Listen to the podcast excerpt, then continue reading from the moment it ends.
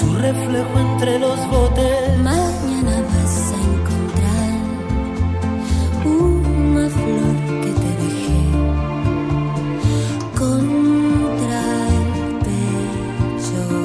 Abrazas su suave fuego, y en una danza sutil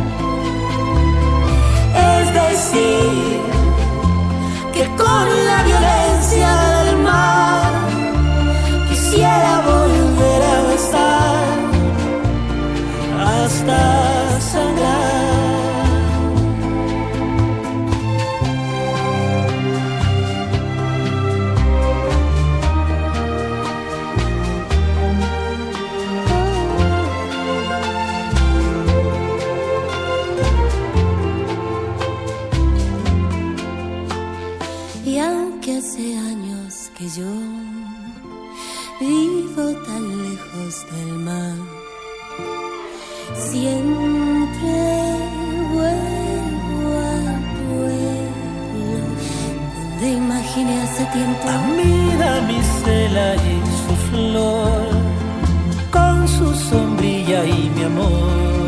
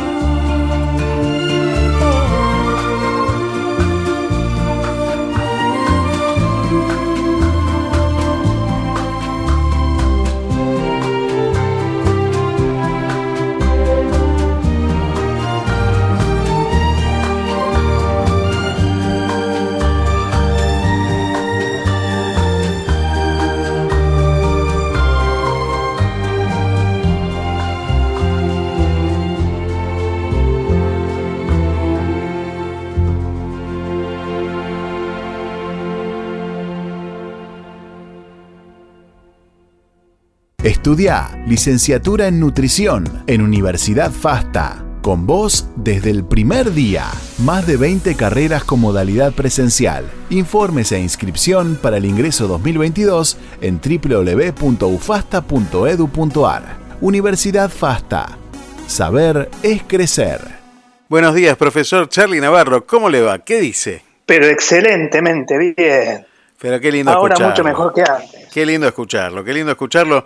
Cada sábado es un placer, ¿eh? un placer poder escucharlo y compartir un ratito con usted con estas reflexiones que invitamos a la gente a hacer, con estos, con estos trabajitos que también usted le, le da a cada, a cada oyente para que haga en su casa, esos deberes para el hogar. Bueno, y hoy vamos a ¿Hizo hablar... la tarea usted? Yo hice la tarea, hice la tarea la semana pasada, anoté en un papelito, como usted me dijo, y, y estuvo buena la mesa de del Gracias por tanto, ¿eh? me gustó mucho lo de la mesa de Gracias por tanto. ¿A quién invitó? Y bueno, invité a, a mi abuelo, amigos, eh, bueno, la verdad que, que, que fue recordar a, a, mucha gente, ¿no? Y volver a pasar por el corazón a mucha gente eh, y algunos momentos este, importantes de la vida de uno que, que, bueno, que lo van trayendo hasta el día de, de, hoy, que nos fueron trayendo hasta el día de hoy, ¿no? Así que bueno, a cada uno, a cada uno que, que senté a la mesa, eh, está bueno agradecer. Es un buen ejercicio el agradecimiento, ¿no? Yo creo que el dar gracias es tan importante como el pedir perdón. Es verdad. Creo que va por, van de la mano. O sea, uno muchas veces eh, pide perdón por porque debería agradecer más que pedir perdón, porque con ese perdón, con esa acción de pedir perdón creció. El otro día mi hijo me dice, estábamos hablando de un tema y me dice, papá, ¿sabes lo que pasa? Quiero crecer. ¿Entendiste? Digo, me, me dejaste sin palabras.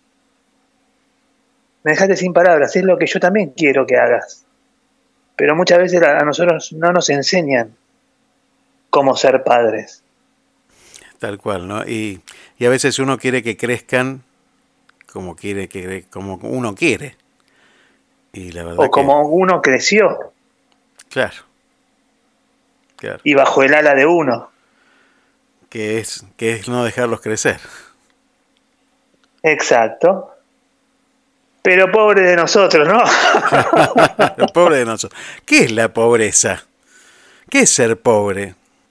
Mira, si uno va a la definición, va el que no tiene plata, el que es indigente, el que no llega a fin de mes, el que gana menos de tanta plata. Pero para mí eso no es ser pobre. Para mí ser pobre es aquel que nadie le confió nunca un secreto, el que por ahí pasa días y días y días sin recibir ningún llamado, el que necesita algo y nadie se lo da, y muchos saben que, los, que, que lo necesita, el que no está, el que no tiene amigos, el que no tiene con quién compartir un café, el que nunca pudo disfrutar de la vida, de, un, de una puesta de sol, de una mirada al mar, del que nunca nadie le prestó nada, nadie le confiaron nada. Ese para mí es un pobre.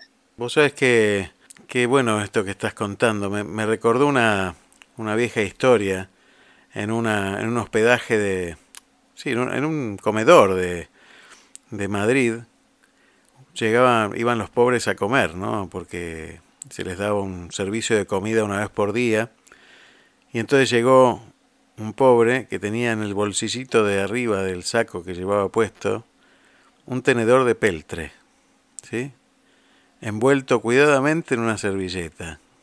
Y entonces sacaba ese tenedor, comía, no hablaba con nadie, y lo guardaba de nuevo en el bolsillo con recelo, ¿no? Para que nadie se lo robara. Y realmente ese hombre no era pobre, era un pobre rico, ¿no? Porque estaba pegado a ese, a ese tenedor de peltre. ¿Cuántas veces nosotros nos apegamos a un montón de cosas y, y somos pobres, ¿no? Por apegarnos a las cosas.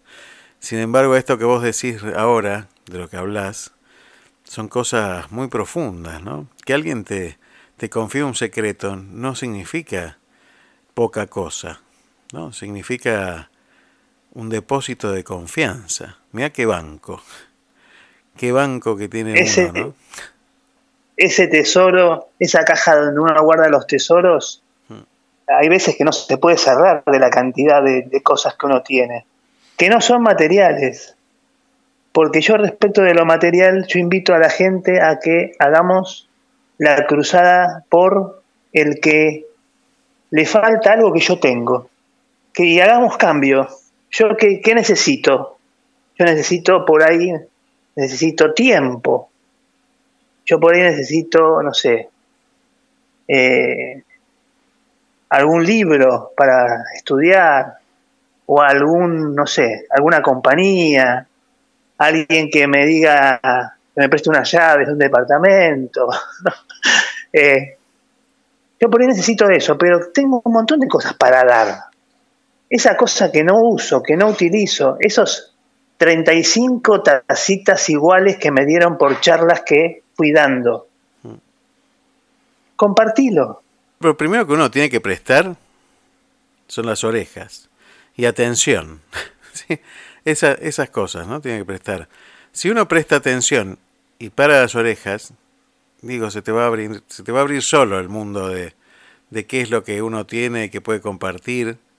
Sobre todo tiene que ver con el corazón, ¿no? Me parece que, que es lo primero que uno tiene que compartir. Porque muchas veces uno se frustra porque querría ayudar más de lo que ayuda y, y, bueno, y se ve que este, cuando se revisa los bolsillos, viste, los tiene más flacos que el que le está ayudando. Y entonces, muchas veces por ahí no viene la cosa. Sin embargo, uno por ahí conoce a alguien que sí puede ayudar a esa persona. Y también pasa por ahí, ¿no? Por eso digo, eh, estar atento. Los pobres de, de, verdad, aquellos, aquellos que pobres la gente no les cree, ni diciendo la verdad. Hmm. Aquellos pobres de, de tiempo, que ocupan su tiempo, y esto por ahí me siento muy identificado yo, de por ahí necesitar más tiempo, y digo, pero a veces pienso y dije, ¿tiempo para qué? Yo me tengo que dejar cosas para poder focalizar. Pobres de fe, ¿sí? Eh, todo es posible si uno cree. Y el camino es la oración. ¿Y cuántas veces uno no, no, no piensa que cree, pero piensa en recetas mágicas? Y las recetas mágicas no existen. Porque para poder eh, cambiar situaciones de pobreza, hay que querer cambiar, tomar decisiones. Y hay que parar. Hay que planificar. Hay que pensar y ponerse de pie para empezar de nuevo. Porque si uno llega a una situación de pobreza extrema, por ejemplo, de estar solo, es porque algo estamos haciendo mal. Si uno llega a una situación de pobreza, de no tener eh, con quién compartir un café, es que algo estoy haciendo mal. La culpa no es del otro, es mía también. Entonces ahí es donde tengo que parar, tengo que pensar, tengo que observar qué hice, planificar, ver qué hice bien y qué hice mal, y lo que hice mal, ir y decírselo al otro, che, vení, perdón, disculpa, a veces la vida nos deja en una situación donde nosotros a ese otro no le podemos pedir perdón, porque no lo tenemos cerca, porque bueno, ya pasó demasiada agua bajo el puente y tal vez, bueno, no sea el momento de pedir perdón de algo que, alguien haya hecho mal, tal vez, no, no, no sé, cada, cada uno va a encontrar eh, su respuesta en lo, en lo individual, pero también hay que perdonar uno en el interior se tiene que perdonar uno en el interior, ¿no? Porque muchas veces nos quedamos demasiado tiempo tirados en el piso lamentándonos de algo que hicimos. A ver, vamos a hablarlo clarito. Todos hacemos alguna cagada en algún momento, ¿no? Totalmente. Y, bueno, y entonces eh, decir, bueno, ¿y por qué no lo iba a hacer? Porque yo soy perfecto. Y uno está en camino. Eh, no, no, no consigue este, ser perfecto y no equivocarse nunca. Por ejemplo, vamos a hablar de una estupidez absoluta, ¿no?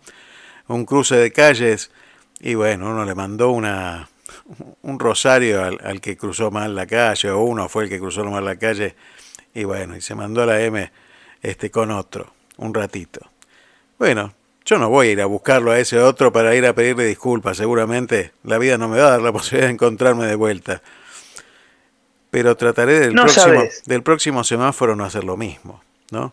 del próximo cruce de calle no hacer lo mismo. Bueno, por supuesto, uno no sabe, pero digo, lo habitual es que uno no vuelva a cruzarse con esa persona, pero te vas a cruzar con otras personas. Bueno, de aquí en adelante uno tiene que ir haciendo cada día un poquito más. Y me parece que estas dos palabras que vos dijiste hoy, que tienen que ver con el gracias y el perdón, parece que son un buen remedio. ¿eh? Son un buen remedio para poder este, ir corrigiendo esos defectos que todos tenemos, esas macanas que todos hacemos, que uno no las va a corregir de golpe, que uno va a tener lo que se llama el defecto dominante durante toda su vida y va a luchar con ese defecto dominante toda su vida, y que bueno, que habrá que ir mejorándolo algún gradito más, ¿no? Cada día, hacer un poquito mejor. Si logra desprenderse de eso sería un golazo, pero por lo general siempre ese efecto dominante lo mantenemos durante toda la vida y tenemos ese, ese, esa inclinación hacia volver a repetirlo una y otra vez. ¿no? Eh, entonces, Seguro. me parece que es un buen ejercicio este del gracias y el perdón. Y Mira, y el de levantarse rápido, ¿no? Cada vez más rápido. Eh, yo creo que un amigo mío me enseñó que tuvo un cáncer galopante, tuvo, lo operaron del estómago, bueno, y me decía, tengo que cerrar temas que me quedan pendientes. Lo operaron siete veces. Arregló todos los problemas con toda la familia que conocía, que tenía, cerró todos los temas y se fue en paz. Ese era un tipo que no quiso morir pobre, quiso morir y decir, bueno, arreglé todos los temas que tenía pendientes con todo el mundo. Y esa me parece que también es otra importante forma de, ser, de no ser pobre. Porque no hay peor cosa que te digan, qué pobre tipo. Y creo yo que eh, tratemos de no ser el que tiene que llevar la pelota al partido para poder jugar. no, por malo. Sí, si no pasar. Sino por... No, no, por supuesto, no, pero este es el tipo que si no llevan la pelota no juegan. Claro, sí, sí. Y dicen quién juega. Entonces, entonces eh, creo que está bien el hecho de, no importa cuánto tengamos, que también es importante, pero compartí la plata, compartí el conocimiento, compartí el tiempo, date a los demás y pedí ayuda también, ¿eh? no te creas infalible. Me llamó la atención lo que sucedió en estos días con el incendio en Corrientes, con los incendios en Corrientes y lo que pasó con Santiago Marateas. Eh, este chico youtuber que yo no sigo, pero que bueno, que porque no, los contenidos no me, no me convencen. Sin embargo, captó la confianza de una sociedad que está desesperada por encontrar un lugar donde depositar la confianza. ¿Te das cuenta que está la gente quiere ayudar, pero no confía, no confía en instituciones, no confía en políticos, no confía y confía en un pibe que tranquilamente podría haber agarrado los, los petates y, y mandárselo a miércoles, ¿no? Porque lo tenía depositado en su cuenta. Digo, estamos desesperados buscando en quién confiar tal vez lo tengamos más cerca de lo que pensamos en quién confiar. Y... Sí, yo creo que se confía en, aquel que demuestra que lo que vos le diste llegó. Sí, sí, pero también eh, uno al, mismo tiempo que vio lo de Santi Marateas, vio este, las estafas de nuevo de esto, de, por ejemplo, de, la empresa esta Zoe, ¿no? Que, que tomó, la gente fue y depositó con la especulación de querer ganar un 200% este, de, la, de la plata que ponía. Y bueno, digo, pero eh, eso, qué contraste, ¿no? Qué contraste que tiene. Eh, es ser ambicioso. No, eso es ser eh, ambicioso desmesuradamente y ser pobre. Eso es ser pobre. Porque cuando vos te sobra tanto, que decís, bueno, como me sobra lo voy a poner ahí. Yo me acuerdo siempre de una época, en la, en la década de los 90, donde un banco ofrecía plazos fijos a tasa cero y regalaba un chanchito para ahorro, ¿no? Eh, digo, me llamaba la atención cómo iba la gente y depositaba ahí, todo eso que después nunca se lo devolvieron, y depositaba la, la gente, ¿dónde deposita su confianza? Digo, me parece que la pobreza está vinculada también a dónde ponemos nuestra confianza. Dice, la Biblia dice, donde está tu tesoro está tu corazón, ¿no? ¿Dónde está tu tesoro? En esa mesa ¿sí? La mesa testigo. Si vos tuvieras que llamar a aquellos que necesitas para armar un equipo de confianza, ¿a quiénes llamarías? ¿Y qué le confiarías? Vos te tenés que ir como aquel rey que se va, que tiene que dejar la casa. ¿A quién le confiarías tus cos, tus tesoros? Yo me fui a Tierra Santa gracias a, a la ayuda de toda un montón de gente que les confíe mis hijos, mi, hija de dos años. Eh, o sea, ¿a quién, ¿a quién le pedirías? Y le dirías, che, porque ahí es donde también se ve la pobreza y la riqueza. Yo me siento un multimillonario de, de gente que gente amiga. Tal cual. Y doy gracias a Dios, ¿eh? Y sí, totalmente. Y estoy feliz por ello.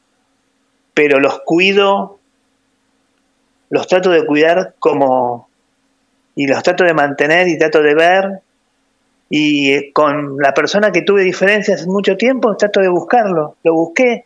Estaba en Santiago del Estero, estuvo en casa el otro día. Le agradecí públicamente. Le dije gracias porque me abrió su casa. Creo que eso es lo que tenemos que hacer también. Agradecerle a aquel que nos dio el primer empujón, el segundo, el tercero, el cuarto y el último.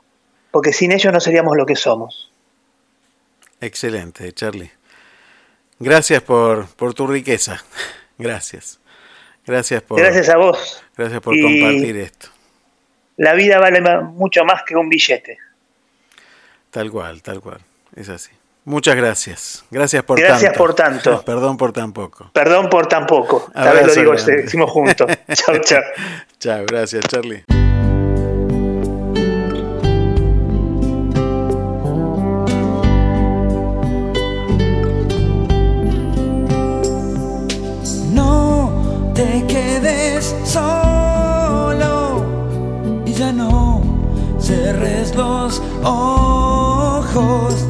Porque la oscuridad no es un lugar para vivir.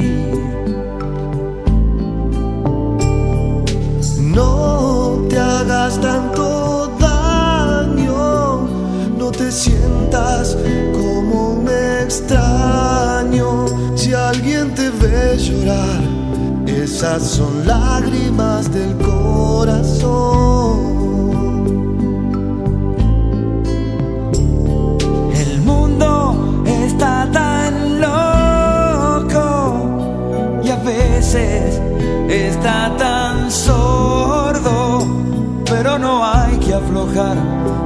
Te da fuerzas para salir.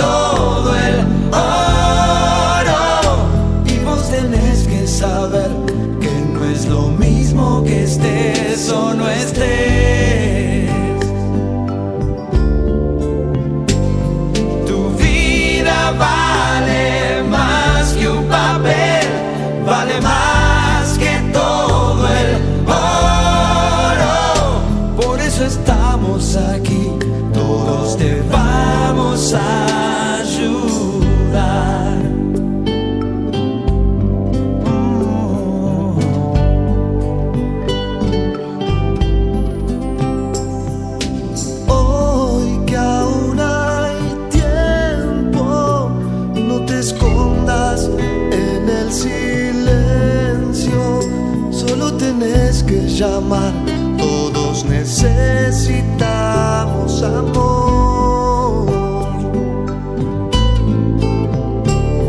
El mundo está tan loco y a veces está tan sordo, pero no hay que aflojar.